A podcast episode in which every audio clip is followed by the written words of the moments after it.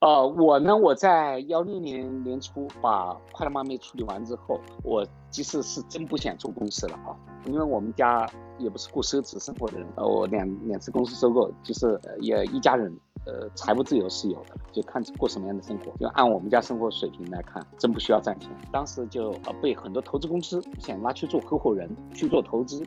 我自己也看了一些项目，呃，看完之后就发现没有真正靠谱的项目啊。之后呢，我发现做投资也很不好做，因为投资呢，我发现我自己非要交好多学费。之之后呢，我看来看去，而且因为我当时在智能硬件、物联网的圈子里有点名气，看的项目都是这类项目。我在看这些项目的时候，我发现，哦，发现了一个问题，大家处理这些哦智能硬件、物联网的数据处理方法很成问题。OK。按照极其复杂的方法处理，我总觉得这些智能硬件的数据或者，Hello，各位听众朋友们，大家好，欢迎大家收听从零到一，我是池方强。大家好，我是 Bill 郑天意。在从零到一第三季中，我们寻找那些真诚有感染力的新一代行业领袖，让他们的故事和见解能被更多人听到。每期节目我们都会上传到微信公众号、小宇宙、Apple Podcast 等平台。本期嘉宾陶建辉。是涛思数据的创始人和 CEO。涛思数据专注于时序空间数据的实时高效处理，自主研发并开源了物联网大数据平台 TD Engine。在创业前，陶建辉曾在美国摩托罗拉和 Threecom 公司工作，后来回国，先后创办了和信和快乐妈咪两家公司，均被成功收购。陶建辉本科和硕士毕业于中国科技大学。后来前往美国印第安纳大学攻读天体物理的博士。在本期节目中，我们聊了陶建辉从天体物理到 IT 行业的转变，三次连续创业的经历与反思，对物联网的前瞻性见解，决定开源背后的思考，还包括初创公司应该如何招聘早期员工，如何寻找投资人等话题。在正式进入节目之前，我们有一个小小的通知。我们最近开始了一个新的尝试，叫做“从零到一”内容共创活动。我们希望让听友能够以一种影响力更高的方式来支持节目的发展，并获得“从零到一”第三季内容在未来的收入分成。我们想看看这个形式能不能获得至少一百个人的支持，而我们前五天的进度达到了百分之七十。参与的方式是进入“从零到一”的公众号，公众号的 ID 是 go to 零零一一。G O T O 零零一一，并找到一篇名为《从零到一邀请函》的推送，在这篇推送中，大家就可以看到详细的信息。谢谢。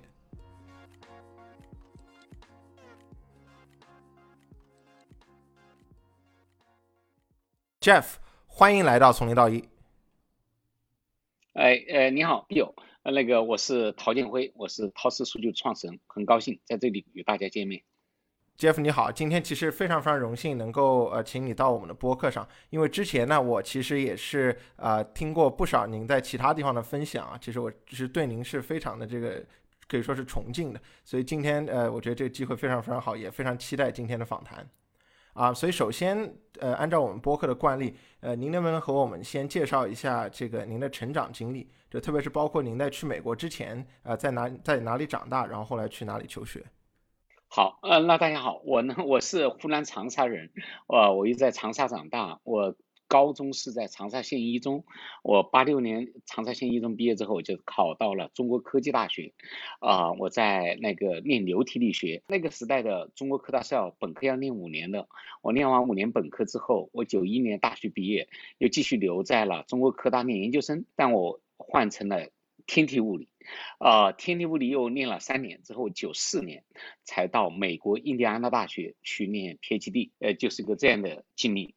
我我也知道说，在后来您去了美国之后，其实啊，您先是读过这个 PhD 天体物理的 PhD，啊，后来呃也去了这个业界的工作，呃，您后来去了摩托罗拉，去这个 Threecom，从现在回过头来看当时的这些可能非常丰富的这些经历，您觉得对于您之后的这些呃这个生涯有哪些的影响？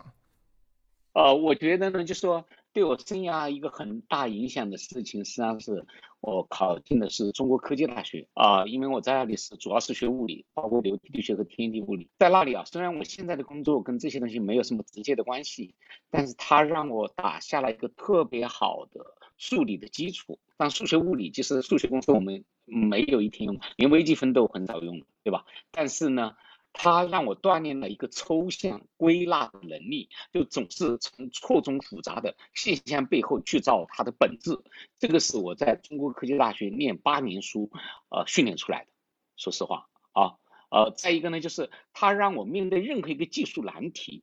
从不畏惧，因为我尤其我们在学天体物理的时候，我们学的都是什么广义相对论啊，啊什么呃量子场论啊那些课，一普通人看都看不懂了，对吧？像我们当时解这个旋转黑洞的引力场方程，那好多页的东西你要能做出来，那是相当了不起的事情，就是对你一个很大的考验。那这种问题你能都能解决的时候，你再看别的计算问题啊，技术问题，你就会觉得小菜一碟。就是一种居高临下的感觉，就这是一个很重很重要的。那后来这个您从就是读天体物理，然后后来去了工业界工作，这中间是这个发生了什么样的转变？后来促使您就是其实啊没有继续在从事天体物理，但后来其实做的是跟计算机通信啊这行业相关的内容呢？呃，他是这样，就说我们在我们是八十年的大学生啊，我们八十年代大学生考大学的时候呢，啊，都是觉得呃当时的流行的叫法叫学好数理化，走遍天下都不怕啊，大家都觉得应该学数理化啊，呃，都去当科学家，呃，学钱学森啊、陈景润啊这些人，呃呃，但是那个时候像中国做研究的条件很不好。觉得美国的条件好啊，觉得美国能够找到做科学研究的一片好地方，因此呢，也加再加上我们中国科技大学的这种风气，因此大家像我们中国科大同学，大半都是到美国去留学。但其实我们一到美国留学之后，发现学物理、学这些基础学科的啊，都是找不到工作，都指的是做 postdoc，都是做这个什么 research scientist 呢？啊，很少有人真正拿到 tenure 的啊。faculty position 就这种 position 很少，那但是呢，另外一方面啊，你看。他那时候 IT 已经开始起来，就是我到美国去的时候，像 IT 正在起来啊，互联网公司正在起来，那找工作极其极其之简单。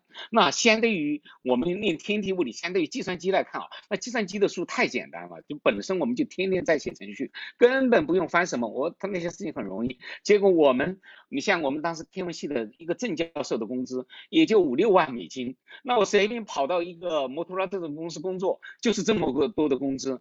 那作为当时的中国人来看，我们还挺穷的啊。虽然我们每个月的奖学金都有，你像我当时的奖学金拿的还是真是挺高的，一千二百美元，啊，呃，生活绰绰有余。但是你想到一下就能拿个，你像摩托罗拉给我的工资是六万多美元啊，六万二千美元。那我就就比我老板的工资还高，那毫无疑问，这个天体物理梦想就不要了。哎，那个时候真的还穷。如果放到今天，也许我家里很有钱，我觉得这个六万美金无所谓啊，或者给我二十万美元无所谓，可能我还是觉得搞天体物理有意思。呃，那个有可能，但我在我们那个年代，哦，我觉得不改行不太可能。呃，因为那时候中国太穷了。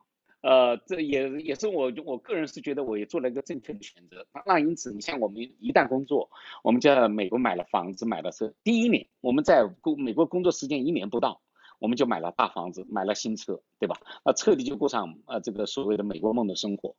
到了这个摩托罗拉。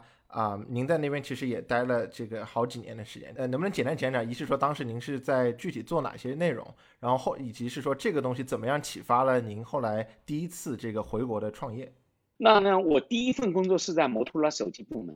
呃，OK，那时候让我拉了很多 offer 啊，当时在找工作真的比较容易。我在九六年年底，九六年年底的时候啊，拉了很多 offer，但我偏偏挑了摩托罗拉，因为当时摩托罗拉在中国人心目中是如日中天了，那就像现在的谷歌一样。而且呢，我觉得摩托罗拉做的是真正有高科技含量的，就这种通讯啊。它不像写一个 C 语言程序，看几天书就能写。我觉得那个通讯里面总要有些数学啊，要搞些这什么方程啊之类的，呃，稍微有点难度。我觉得应该去有挑战的地方，我就去了摩托罗拉。但这个话说回来，就是不见得这当年的决策是对的，我应该去别的公司，可能搞得更好啊。之后我在摩托罗拉工作不到一年，我就去了 s r i c o n 因为 s p i c o n 工资又给我更高，而且我觉得他不是做手机，他是做那种啊骨干设备、上网的骨干设备。因为我九八年上就开始做移动互联网，就是呃手机上网后面他要有一套设备，我在 s p i c o n 就做这个。骨干设备。啊，在摩托罗拉、斯利康这几年，就是是我技术真正达到顶峰的几年嘛，就是真的学了很多很多东西。OK，让我成为了一个职业的这种工程师吧，或者程序员好。那个时候您是有创业的想法，还是当时觉得说啊，可能是先等一等？对，就什么时候开始有这个创业的想法？呃，我们在三抗的时候，我们做的挺好。瑞康的时候，呃，我后来我的老板在两千年，呃，融了很大一笔资，我们前后融了五六千万美金，啊，就拉着我还有一些其他的同事出来做了一家 startup，那是我真正第一次参与 startup，因此我对 startup 就是几个人开始啊，那时候我们十个人都不到开始。呃，怎么做这些东西啊？比较了解，那时候就天天在讲融资啊，怎么去找个 alpha Custom 啊，这些东西啊，有些了解。我自己真正有创业的想法是到了零七年，零七年，我觉得，呃，那时候我又已经又回到摩托罗手机部门，我觉得光做硬件没有意思，一定要做服务。当时我啊想到的就是 BlackBerry，因为 BlackBerry 那时候手机卖得很好。摩托罗拉的手机卖个手机赚的钱很少，但 BlackBerry 它每卖一个手机，它还赚 service 的钱。我觉得这个 business model 很好呃，我们一定要变成做服务的公司。之后，呃，我就开始琢磨啊，觉得要创业啊之类的。之后呢，我真正有创业的想法，真是看到。因为我一直在做移动互联网相关的东西，我做在手机部门也是做上网相关的这些呃协议啊之类的啊啊，我从零九八年起开始做移动互联网相关的东西，但我的所有的老板都在讲移动互联网的春天都要马上到来，但一直到了 零七年，大家都没看到移动互联网的春天到来，你知道吧？呃，从九八年你看到零七年啊，但是我在零七年大概下半年的时候，我觉得移动互联网的春天终于要到来。那是为什么呢？我当时看到了一个很当时流行的 MSN 啊，MSN，还有 Yahoo，Yahoo 啊，它在呃 Windows Mobile 手机上做了一个 Yahoo Go 的客户端，那客户端的体验相当之好，就在摩托罗拉的手机上直接浏览 Yahoo 的新闻或者是 MSN 的新闻，包括导航啊啊，包括一些呃，比如说社交啊，包括 MSN 还可以聊天啊啊。集成的相当之好，而且我觉得那个体验已经做的相当不错了。呃，我个人是比较注重用户体验，我觉得这个用户体验呃改善的时候，那一定是应用能够起来。呃呃，而且再加上当时 iPhone 已经开始出来，虽然第一版 iPhone 大家还么碰到很多问题啊，但我总觉得那个时候，我觉得移动互联网的春天真正到来了。那那个时候，我觉得我必须投到这个里面去。那因此，我就在琢磨创业的机会，就是这样。我在零七年下半年，我觉得我必须离开摩托了，开始创业。当然，我们知道后来您是在零八年的时候，这个回到了北京，然后这开始第一呃开始这个自己的第一次创业。那当时是不是有想过，比如说留留在美国继续做啊，和可能回国创业？好，那是这样啊。我先补充一下我刚才讲的这个事情啊，就说我在零七年年底呃这个想创业的时候，我认为移动互联网里面。有很多事情值得做。当时我定了，比如说我想很想做音乐播放器，我觉得这个手机可以代替音乐播放器。之后呢，我想做手机导航，就是地图，呃，就是像这个百度地图一样的导航。啊，之后呢，但啊也我同时我还想到做浏览器，因为我觉得浏览器在手机上相当重要。在手机上，因为大家获取信息，而当时的浏览器是一个叫什么，反正用户体验很差，我就应该做一个用户体验特别好的浏览器，应该是有前景的。但最后我挑选了一个什么东西来做呢？就是我创办的公司叫和信，我认为我要做新新型的即时通讯工具，来颠覆 MSN，颠覆 QQ。OK，我要利用移动客户端来颠覆传统的即时通讯。呃，而且再加上我本身一直做通讯的，我觉得我也可以充分利用我通讯的背景来做这个即时通讯，我更会有优势，比我去做浏览器，比如做音乐播放器会有优势，因此我就选择做即时通讯，那我就呃准备做即时通讯。那这个即时通讯，我是在零七年零呃下半年有主意的时候，我到零七年圣诞节的时候，我一个人就待在家里，我大概写了呃不到十天的程序吧，我就能演示出来。从一台手机到另外一台手机随便发信息，能够比如说传一张照片啊，啊，通过 WiFi 啊，那时候就也美国已经有 WiFi，通过移动互联网嘛，呃呃发邮件啊，发信息啊，这就能演示了。那我就决定才正式要辞职。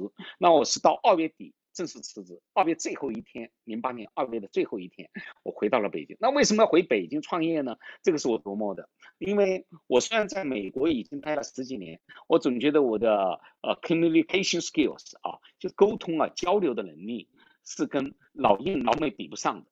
但我认为做 business 最重要的是 leadership，这个 leadership 最最重要的是 communication skills。你不能把你的呃微信，你不能把你的产品很清晰的表达出来，你是很难做。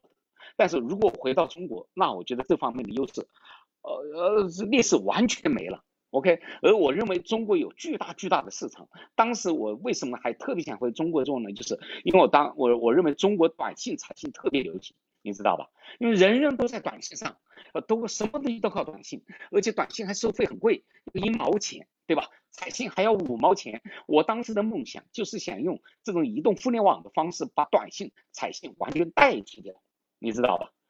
就说我当，而且我当时觉得 crazy 的是，像这个短信还有漫游，对吧？说我这个呃到美国，我拉着中国移动的手机到美国发个短信，到一块钱两块钱。对吧？嗯，呃，发条短信到美国去，他好像也是要收一块钱，太贵了。而我，而我们，我当时经常跟别人讲，我们发个邮件，发个邮件，随你发到哪里，也不收漫游费啊，也不收国际邮件费啊。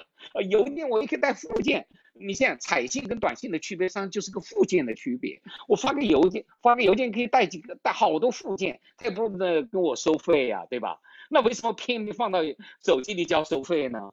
我当时就觉得应该用技术彻底革命它，你知道吧？这是我当时的愿景，我就希望彻底把运营商的短信、彩信啊这些东西淘汰掉，这是我我我想做的事情。哎，我觉得中国有特别大的市场，这再加上我的沟通能力就不是问题，那因此我觉得回北京创业特别合适。那能不能再讲讲说后来的那几年，就是在做核心的呃那那几年的这个呃当时的经历是怎么样的？当然我我们知道最后的这个结果是不错的啊，是这个公司被成成功的收购了。但在这个过程中，当时是经历了什么？特别是说当时您是第一次这个创业，呃很可能很多事情还要这个第一次开始摸索。我当时的经历，我的好处就是因为我自己有 demo 啊，我已经在创业之前做了这个的啊，辞职之前我已经把 demo 做出来，因此我很快呃，再加上我说服人的能力还可以吧，我就呃呃很快拉了这个天使投资，你知道吧？我就能组建团队，呃呃大家都很开心，觉得我这个技术很 amazing 啊，他就觉得意想不到，手机上就通过这个互联网一下发条消息就到对方收到了，那时候我经常 PK BlackBerry。说，你看我的速度比 BlackBerry 还快啊啊！因为 BlackBerry 可以随便收到邮件，一一收到邮件就别 beep 一下。我是一旦给你的手机客户端装了，我随便一下就发，大家都很开心。但是生意很难做，呃，所有人都不认为我能颠覆短信彩信，几乎没人相信啊。无论是 VC 还是正常的人，他说：“Jeff，你就搞了一个好技术，你不可能颠覆这个，要打败 移动啊、联通，不可能，对吧？”当然，我还有一个就是，那因此呢，我自己也觉得很难，因此我就找一些 partner 说，我们能不能跟运营商合作，对吧？啊，那时候我们就想到跟中国电信合作，因为中国电信在应该是零九年拉到三 G 的牌照。那是我们特别想跟中国电信合作，觉得他呃拉到三级牌照之后，那他就能马上他启动一些应用，但是结果跟这些电信包括联通合作极其极之困难，周期很长很长。等我公司卖掉的那一天，合合作都没有实质性的进展。对，呃，幸好我们在积极的还在做啊。呃，就说的这个跟大企业的合作极其极其之困难。一个小企业，虽然我们当时有很大的头啊，我们的商务关系做的还可以，登公签字背书，但是推动落地周期太长，对，不不太容易。因此到最后我们就是一分钱都没了，就这样。就说这个公司最后被收购了，然后您后来又跨界去做了快乐妈咪。在，在我看来，我觉得是一个非常神奇的一件事儿。啊，您能不能讲讲说从这个和信到这个快乐妈咪中间又又发生了什么？好，挺好。但是我觉得我还想补充一下，就是这个收购也是一个不容易的事情，因为我们当时我做的这个技术里面有个叫 push，就推送技术。我这个推送技术是业界做的特别特别好，在当时，啊，在技术圈子里，在移动互联网圈子，大家是公认做的最好。那因此我才可以被收购，可能啊，那否则被收购的可能性都没有。啊，当然联发科觉得这个技术很有用。好，那我被收购之后，我就在联发科的系统里面又待了两年。那我是亲眼见证了整个移动互联网的增长，就是成长。呃，中国移动互联，呃，整个的呃移动互联网。在中国应该是幺零年下半年，我的公司已经被收购了，才真正开始起来。那所有的应用就是，那真的像如雨后春笋似的出来。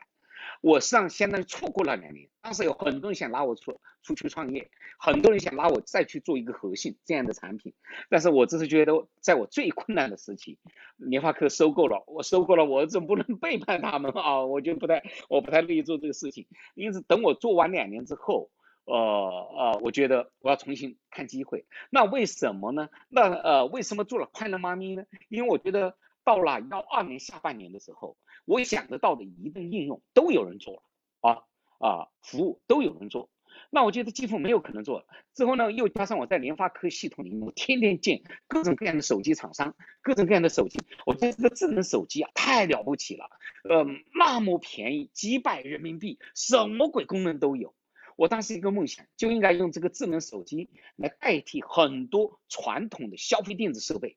我觉得传统的消费电子设备，比如说举个例子，微波炉啊，比如说烤箱，所有的这种电器设备啊，包括冰箱，它的人机交互界面极其之差，你知道吧？我觉得我应该用手机代替它的人机界面交付，应该在手机上远程的进行。因此呢，我就觉得。可以做智能硬件，当时有个词已经开始出来叫智能硬件。哎呦，我就想了好多智能硬件，比如说我想得到的就是，比如说测皮肤的干湿度啦，测什么甲醛含量啦、酒精含量啦，有什么呃各种各样的啦啊，包括测血糖啦、血压啦。比如说这个血压计，我当时就想过，这个血压计，呃，那种老式的血压计又不能记录，对吧？呃，因为我自己还有点高血压，我。天天量血压的，好，呃，如果我换成手机，那多好搞啊，对吧？结果我觉得这里面练了很多之后，发现我觉得我应该做健康，因为那时候我已经啊四十好几了，我觉得应该搞个跟自己经过老了之后相关的东西。在健康里面呢，再一说，发现我我特别想做血糖、血压这些东西，你知道吧？但结果发现已经有公司做了。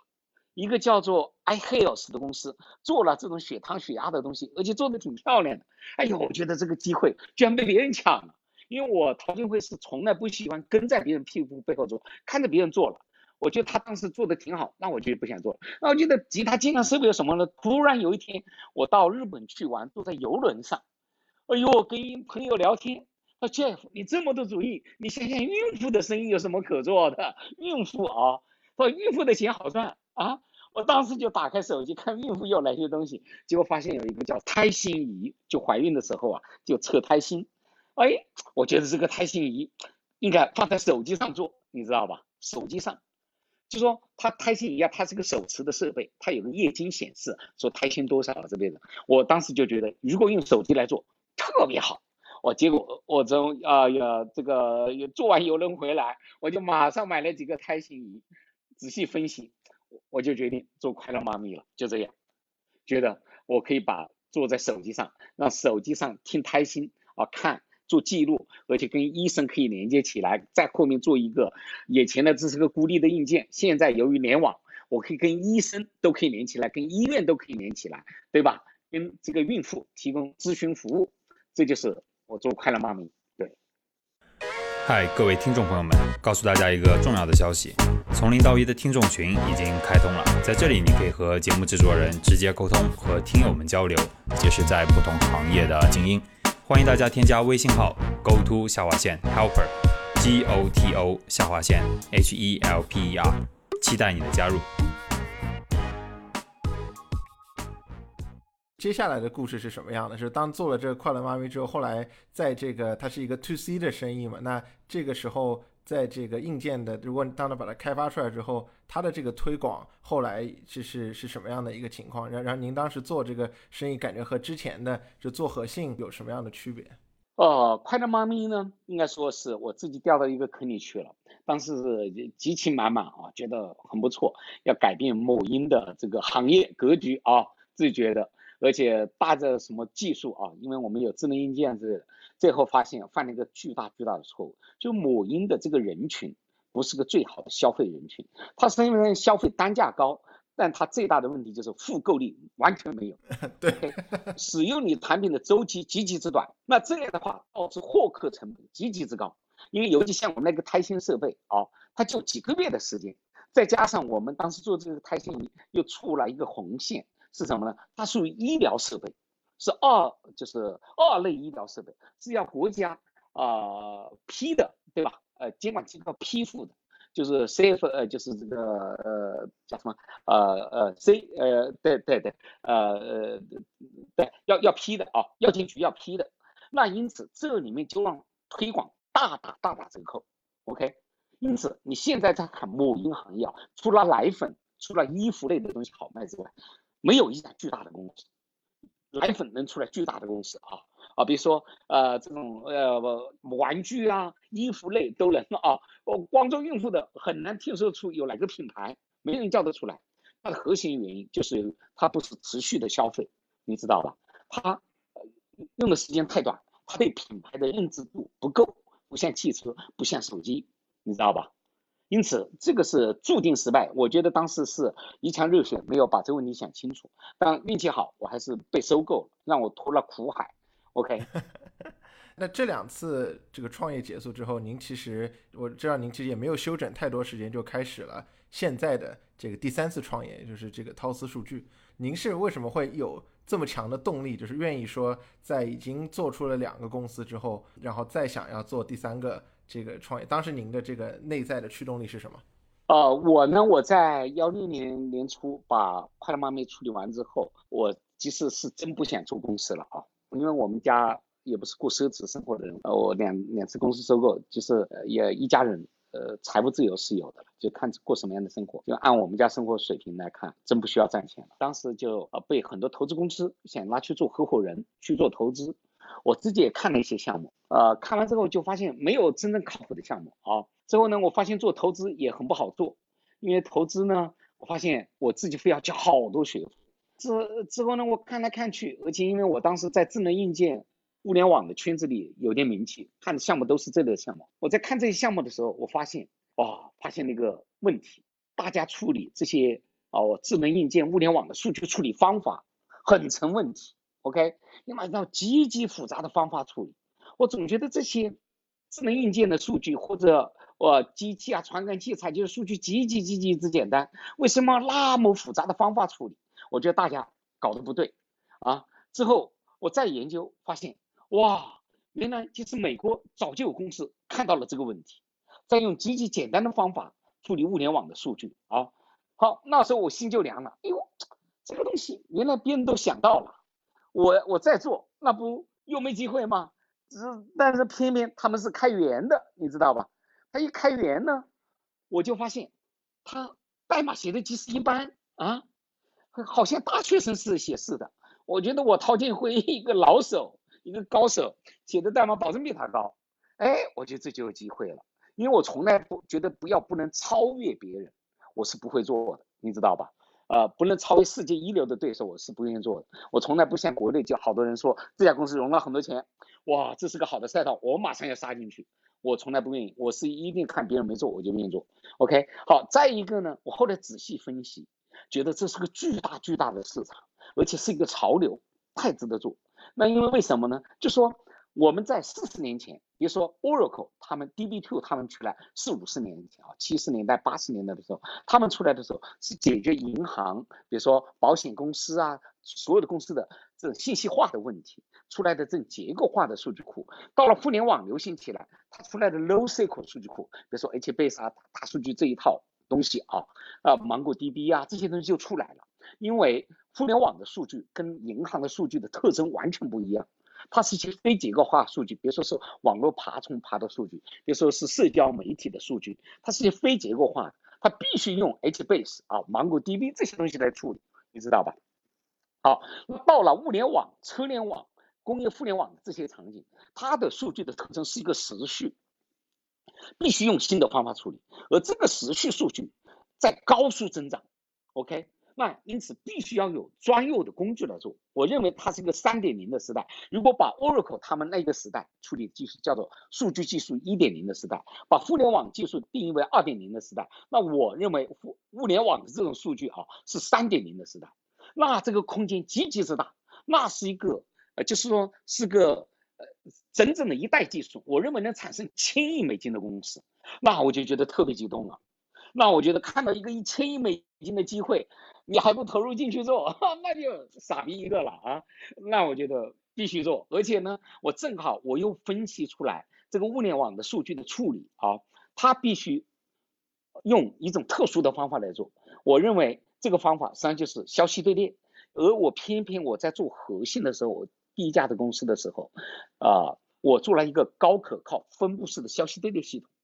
我认为时序数据处理跟消息队列没有本质的区别，那因此我觉得技术上也没问题，啊，从方向上也没问题。那我当然我觉得我必须做一个 哈新的公司，那我就做了。那当时下定决心之后啊，我知道您也是自己。这个写了第一个产品的原型，就是花了时间写这个代码。那能不能讲讲当时这个过程是什么样的？就是可能您当时已经是这个两做完两个公司，然后我我不知道说您之前是不是每天都会写代码，那可能不一定说是这个呃之之前一直在写代码的一线吧。那现在可能又回过头来去做这个产品的原型，不知道您当时的这个呃感觉是是什么样的？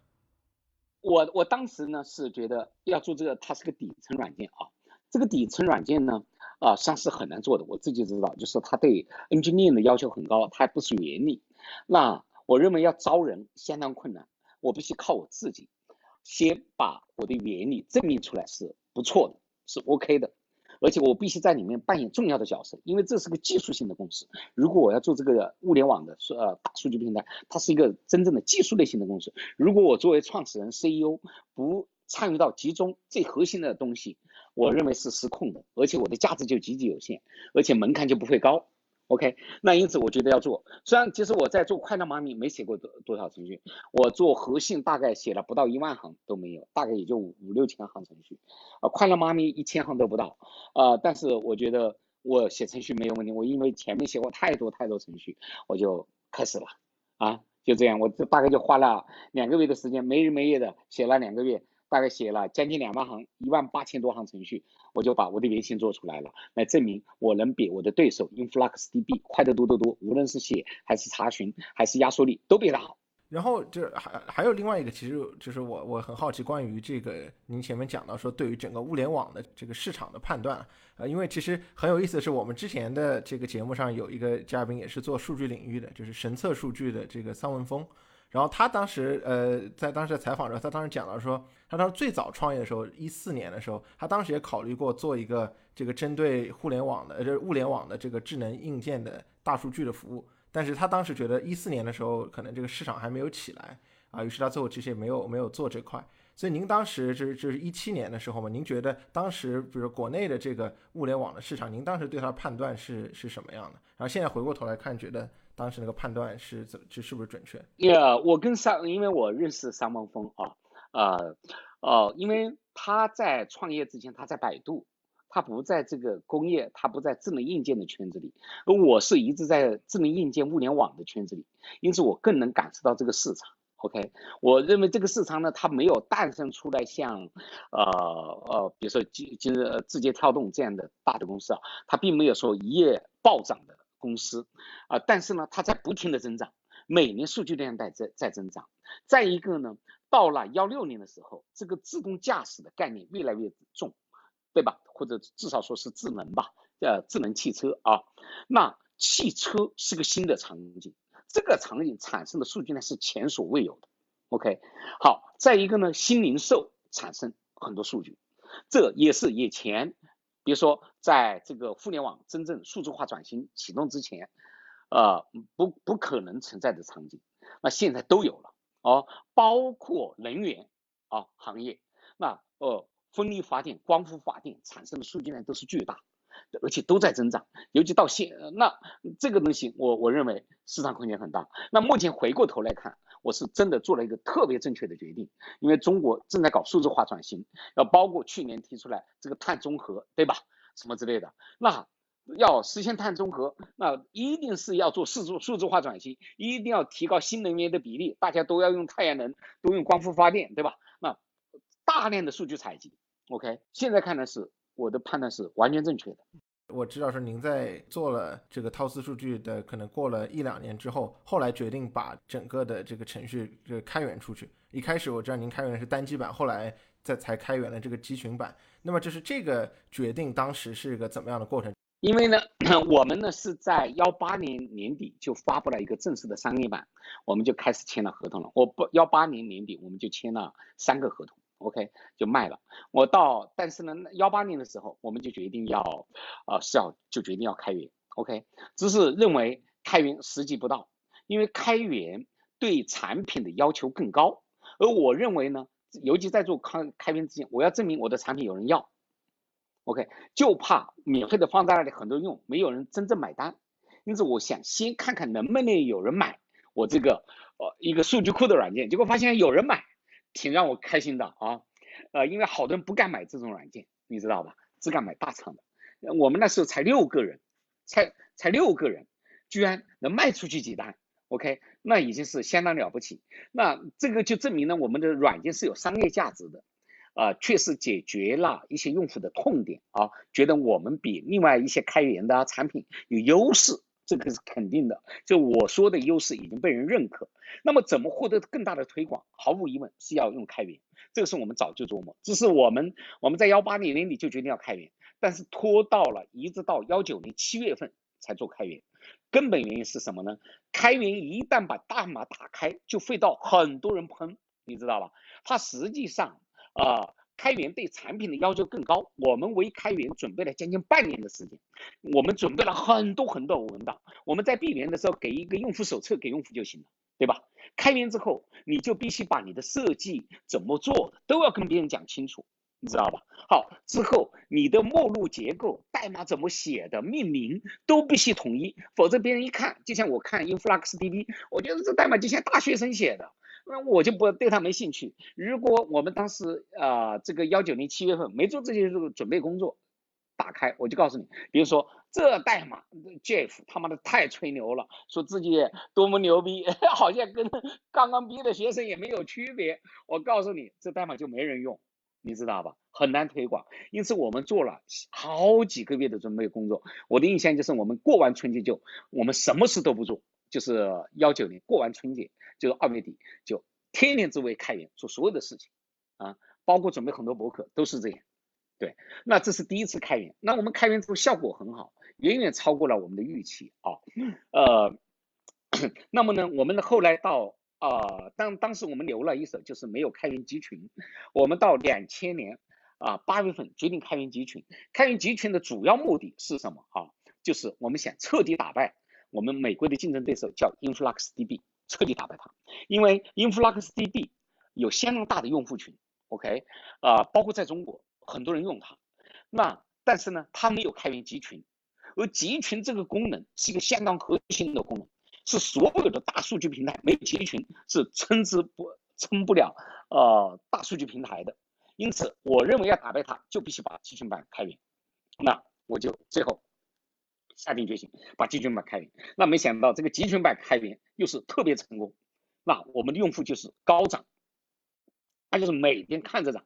对你像我们现在每天，我们每天可能我们代码人都超过一千人以上，没有低于一千的时候了。我每天上线，呃，安装我们集群版上线的至少超过两百人，没有低于两百的时候了。那作为一个 to B 的软件，那我觉得这是个巨大的成功了啊。闭源的软件一年能卖两百套就不错了，然 后我们这软件每天就有两百个人新的呃 新的用不起来，你说这是个什么概念，对吧？之前也看过，就是呃 TD Engine 和这 Influx 的这个 GitHub 嘛。现在虽然 Influx 他们的这个这个新星的数量比你们多一点，但是其实你们的这个 fork 的数量已经比他们多了啊。所以这是不是就是说，因为是开源的集群版之后，大家更有动力去 fork 这个你们的 TD Engine？对，对对。呃，而且呢，我们的 Star 也在追追它。我觉得我们到年底啊之类的就应该能追上它，各方面都超过它。开源之后，套斯数据的商业模式会变成什么样呢？就是如果说集成版也开源了，那么就通过什么样的方式来来赚钱？商业模式呢，就是我们并没有创新，这个商业模式已经在美国被验证了。这个商业模式叫 Open Core，就开放开放核心代码。呃，那么呢，实际上就是芒果 DB、Elasticsearch 这些公司用的商业模式。那这个商业模式是什么呢？开源版尽管用，但是它还有企业版。企业版跟开源版有什么区别呢？它就是带些辅助性的功能，比如说安全认证呐、加密呐、异地容灾呀这些可要可不要的功能，对，尤其对中小企业根本就无所谓的功能。OK，这些辅助性的功能啊不开源啊。另外一方面，最重很重要的就是提供服务，因为任何软件都要升级维护，对吧？那你你买了我的企业版，有人兜底，或者说买个保险。你不会由于国家电网用了我们的开源软件宕机了，你说他的 CIO 怎么办呢？对吧？为为国家电网节省了，呃，比如说一年节省了一千万人民币，结果自己背一个很大的锅，没人兜底，那才不得不得做的。因此啊，开源软件靠服务是能赚到钱的。再一个呢，最终开源软件取胜，真正获得最大的商业成功，一定要靠云服务。OK，要在各种云上提供服务。那么也这也是为什么我们采用 AGPL license 的原因。我们采用 AGPL license，包括现在还有很多开源软件都在改协议，根本原因就是他不想让云厂商使用这个开源软件来直接对外提供服务，而是只能跟我们合作来提供。我前面也正想问 license 的问题，因为就是 InfluxDB 他们是 MIT license 嘛。呃，但是他们当然没有开没有开放集群版，然后还有其他的一些比较火的，可能不管是数据库还是其他一些领域，他们现在还是 MIT 呃 license。所以其实我想问一下，您对于这个 license 这一块，您觉得之后开源的软件可能大家都用 AGPL 会更多吗？还是您您觉得未来会是怎么样的一个状态？呃，AGPL 呢，它是一个限制性最强的，就是我开源了，你也要用，你也必须开源啊。但我的目的不是这个，我只是先挑了 AGPL，我的目的就是要让云厂商不能用，我是很明确的一个信号啊。当我们公司会一定的时候会发布自己的开源协议，那就跟芒果 DB 啊这些公司很像，像我就是明确告诉，就是云厂商不能用，别的人都可以用。就是其实我还想关于这个创业这一块，其实还有两点，我我两个问题，其实我觉得，嗯，也也想和您聊一下。一个呢就是和找人有关系，第二个呢可能跟找钱有关系。呃，特别是在这个公司比较小的时候，一开始您招到这个第一批员工，然后可能一开始的那十几二十个人是怎么把他招进来，特别是说服他们加入一个就是可能还没有成立太久的这个公司。哇，这个招人呢是所有的创业公司特别难做的事情。OK，那么他其实没有诀窍啊，就是要钱，要愿景，你的钱必须高过啊，比如说字节跳动，高过百度、阿里。如果他在字节跳动，如果你想把它当做员工使用啊，你把它当合伙人用，那又是另外一回事。OK，呃，甚至就是只是一个关键的员工，如果他的待遇不比以前高，我告诉你就实际拿到的钱啊，一定不会。给你加入，你就别指望呃特别牛的人会加入你。因此这个时候，呃，这是所有的创业者呃的一个误区，总认为只要靠梦想，梦想必须的，愿景必须的，就是你要告诉别人，我们这东西可以成为一百亿美金的公司，大家都希望看到这个未来。但光这个未来你是吸引不来厉害的人，必须靠现金给的足够，还要加股份。就如果说一上来时候当然有这个梦想，然后同时我说。啊，我还可以有这个股份，但是我现在可能没办法给你那么多的现金，但是有这个股份，也许未来的这个收益可能会更好。但您觉得可能是说这两个其实都要有，什么？就现金和股份，现金和股份都必须要有。那你别说字节跳动给的股份也很多啊，啊，他给你的 option 一开就是什么？你像阿里都什么期权给你一百万人民币啊，什么之类的。你说这个呃，你一个创业公司，你说我就给你十万期权，人家阿里都给的几十万、一百万，那谁来你这里啊？人家阿里多有名啊，字节跳动多有名啊，对吧？你只有在待遇上。要超越别人，那因此呢，那我个人认为，你要招人一定要招十倍，十倍，你知道吧？OK，呃，不招十倍的你是不行的。OK，你要人少，但要很精，你知道吧？要呃，就是呃，就是要人少，但是呃，人要很精，你要按照呃招呃，比如说把给两个人的工资给一个人去，这么这么去招人。那这就这个说回到，就说要能招，就是要能又有这个资金去招到这样的人，那肯定。就是一开始说需要融资嘛，那肯定也需要跟投资人打交道。那当然，这您您现在因为已经是这个连续创业，所以之前肯定已经跟这个投资人有过很很多的这些打交道的过程，也也可能很熟悉这一套。但能不能讲讲说，在涛斯的这一次的融资的过程中，您是这个整个过程是什么样的？然后您是怎么样，就是可能选择这个呃从哪哪些呃 VC 那边呃拿钱，然后后来怎么跟他们合作的？哦，我我是这样，呃呃，我融融资呢，我不太习惯于天天去见各种 VC，我是习惯于到处参加各种活动来介绍我的产品，之后我希望 VC 来找我，我讲完之后，你觉得有兴趣，你再找我谈。而我不是找找同学啊，找朋友说你认不认识红杉的人，认不认识哈经纬的人，认不认识什么这些人，能不能把我一个 BP 传过去？我从来不做这种事情。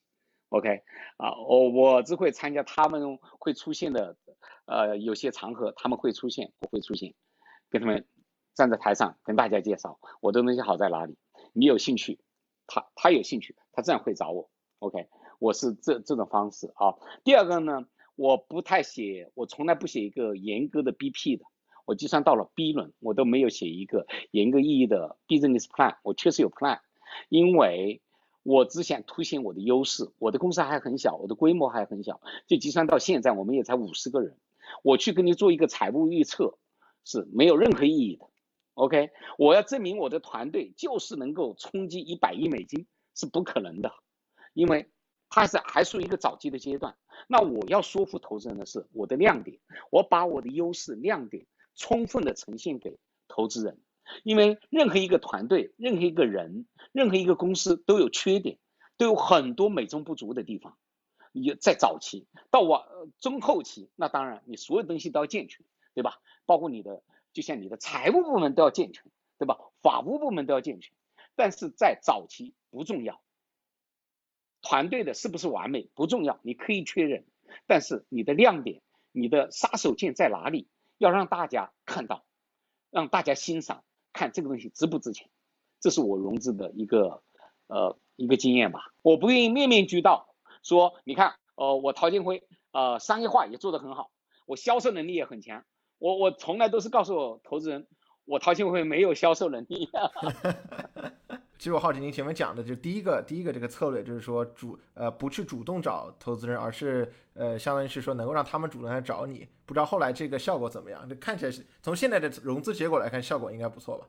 那这个效果，我是建议所有的呃要找投资人都应该用我这个方法，因为你比如说我参加你的这个呃播客，那实际上也是一种宣传的方式，说不定就有潜在的投资人在听，对吧？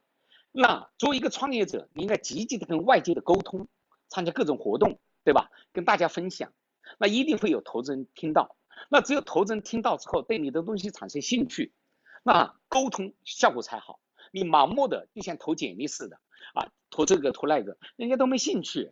我历来投资人要找我，我都是希望他先看官网，先看我个人写的博客，我个人写的一些博客，看完之后，我说你如果还有兴趣。我就欢迎你到我办公室来找我谈，OK？你要没兴趣别找我了，啊，要我去你什么高大上的办公室我也不去了，我的办公室很小，就几十平米，对吧？但我欢迎你来。您对于领导力这这个定义是什么样的？呃，您自己的这个领导力或者领导风格，它的这个呃，在过去的这这几年是有发生过什么样的变化吗？哦，我觉得我对领导力的定义呢，实际上领导力包含很多方面啊。其实我个人最突出的一方面呢，我是属于一个有威信的人，能看远景，能看到未来五年到十年的一个东西啊，这是个很重要的。呃呃，之后呢，呃，看到远景呢，我这个人还比较有激情，比较有鼓动性，能够鼓动大家。说 这是未来，呃，这个这个领导力是说，这是是作为创业者必须具备的。你要说服你的小伙伴，你要说服投资人，你要说服你的合作伙伴，对吧？啊，那为什么大家相信你？那就相信你描绘的愿景，相信你的计划，你能做得到，对吧？好，那么再到更具体一点的领导力，我觉得最重要的是，就是你能最困难的事情你自己能上。如果这个最困难的事情，尤其作为一个新创公司，你说我只能靠雇人来上，靠招人来上，就别做了。嗯，第三个就是要有担当精神，担当，就是说你既然你你是最大的股东，那你就要有担当精神。天塌下来了，工资发不出去了，必须靠你解决，不是靠别人解决，对吧？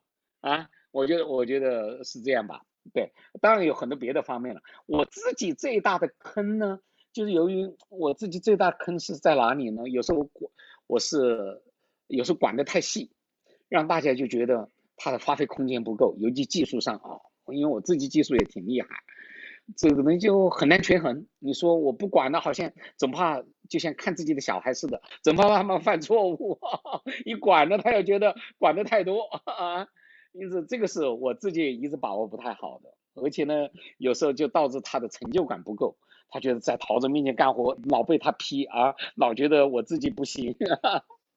但是因这个方面是我做的不够好的地方，就说让员工觉得自己很有信心，自己就是很牛。这方面我觉得我做的不太好。您会不会有时候觉得比较焦虑，或者说有时候觉得说，哎，甚有些事儿，甚至你觉得这个一时拿不定主意？就如果有没有有这种时候，然后如果有的话，您会怎么样处理？比如说跟谁讨论呢，或者是想办法解决？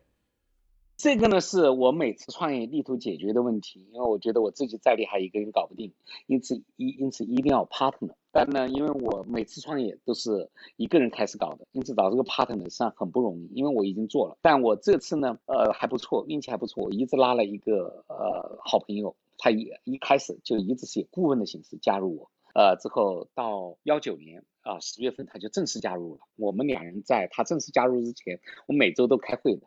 一起讨论问题，之后呢，再一个就是我在成立这家公司的时候，我就找了好几个外部顾问的，我我经常见他们，遇到问题都都会找他们咨询。对，还有一个就是我拉 VC 一个最大的好处就是，呃，所有的投我的人都会成为我的导师，成为我的真正的顾问。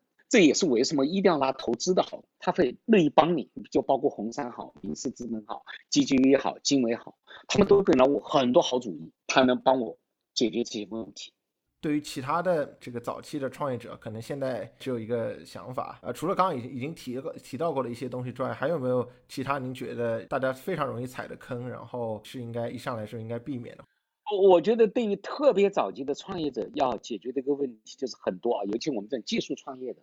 他只认为他解决了一个世界的难题，哇，觉得只有自己想得到，啊，就藏着掖着，根本就不愿意告诉别人。实际上有 idea 的时候，要最大程度的去分享，跟别人分享，要别人挑战你的主意，说你这个主意还有漏洞，这个方面没考虑到，那个方面没考虑到，OK，对吧？你有可能只考虑到技术，没考虑到商业推广，你考虑到了商业推广，可能没考虑到，比如说整个呃宏观的政策、经济的变化。对吧？这个东西，因此我个人认为，早期的投资者啊有主意的时候，你一定要多跟人沟通，多把自己的真正的想法告诉别人，获得反馈，来调整自己的主意，调整自己的计划。包括跟投资人见面，你千万不要怕被别人偷走了。很多人就怕说，我这主意说出去就被人抄走了。如果这个主主意真是被人抄了，我告诉你，根本就不值得你做。好呀，呃，我觉得前面这些真的非常非常棒，所以我们现在就进入这个我们的最后一个环节，也是考虑到我们时间的问题。首先是快问快答，第一个问题是，就是能不能推荐，比如说两到三本书，您是特别喜欢的？我觉得我特别喜欢的一本书是叫呃《Innovators Dilemma》，就是创新者窘境。OK，还可以推荐一本书呢，就叫《Positioning》，叫定位，就商业定位。OK，呃呃之后。哦，我如果再要推荐一本书呢，就是这个就零到一，OK，这本书，OK，我我觉得对对。您最喜欢的这个家乡食物是什么？我最喜欢的家乡食物是我们湖南人喜欢吃姜，红姜啊什么之类的东西。姜。您有没有一个最敬仰的创业者？那我敬仰的创业者那是乔布斯了，我特别喜喜欢他。对。